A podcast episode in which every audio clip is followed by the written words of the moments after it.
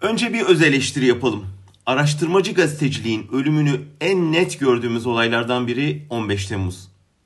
Karanlıkta yüzlerce soru cevaplanmayı bekliyor. Ancak kimse bu mayınlı tarlaya basmak istemiyor. Ana muhalefet partisi ise kendi içinde bir komisyon kurup olayı araştıracağına tahmine dayalı iddialar salıyor ortalığa. Bahsettiğim yüzlerce sorunun önemli muhataplarından biri Milli İstihbarat Teşkilatı olsa gerektir. Konuyu biraz izceleyen herkesin kolayca görebileceği gibi teşkilatın o gece ve öncesinde yaptığı hatalar darbecilerin en büyük avantajı oldu. Gelin eldeki bilgileri alt alta yazalım. 1. MIT cemaatin bir darbeye kalkışacağını biliyordu. Bunu nereden öğrendik? Meclise sundukları rapordan. O raporda teşkilatın böyle bir ihtimali dış makamlara yani herhalde yabancı teşkil istihbarat örgütlerine yazdığı yazılı. Dünyaya verilen istihbarat hükümetten gizlenmiş olabilir mi? 2. MIT 25 Haziran'da hükümete bir liste sunarak cemaat üyesi olabilecek bazı komutanların isimlerini vermiş. Bunları Ağustos'taki Yüksek Askeri Şura'da tasfiye edin demiş. Sonra ne olduğunu eski Başbakan Ahmet Davutoğlu'ndan öğrendik. Bu istihbarat sonucu hazırlanan tasfiye listesinden en önemli isim son gece çıkarılmış. Nedeni hala açıklanmadı. 3. Bunlar darbe öncesi darbenin önünü açan iki karanlık noktaydı. Darbe gecesine gelince MIT 15 Temmuz darbesini o gün saat 13.24'te bir ihbarcıdan öğrendi. MİT Müsteşarı Hakan Fidan Genelkurmay'a saat 18'de gitti. Arada kritik önemdeki 4,5 saat kaybedildi. 4.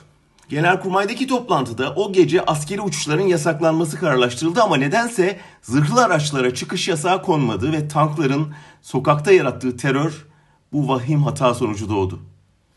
5.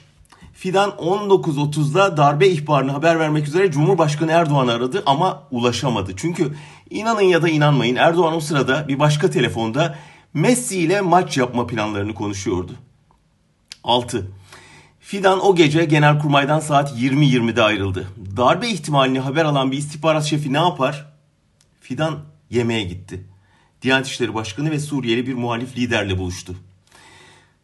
7. Şimdi daha vahim bölüm geliyor. Saat 21'de özel kuvvetlerden 33 asker genelkurmayı bastığında, 21.30'da bir albay emniyeti arayıp sıkı yönetim ilan ettiklerini bildirdiğinde, 21.40'da genelkurmay başkanı esir alındığında MİT müsteşarı hala yemek yiyordu. 8. Erdoğan kendi ifadesine göre darbeyi 21.30'da eniştesinden öğrendi. Yine kendi ifadesine göre hemen MİT müsteşarını aradı, ulaşamadı. Evet, resmi kayıt aynen böyle ulaşamadı. 9. Boğaz Köprüsü saat 21.45'te trafiğe kapandı. Müsteşar olup biteni ancak o zaman öğrendi. Zaten 22.38'de de MIT Kobra helikopterlerin saldırısına uğradı. Ve 10. MIT müsteşarı bunların soruşturulduğu Millet Meclisi Araştırma Komisyonu'na ifadeye gitmedi. Bunlar şöyle bir kaba araştırmayla ulaşılabilecek bilgiler. Sırf bunlar bile 15 Temmuz ve öncesinde devletin gafletini ve MIT'in aczini ortaya koymaya yeter. Tabi komplo teorisyenlerinin öne sürdüğü gibi bunlar gaflet ya da acz değil bir planın parçaları değilse.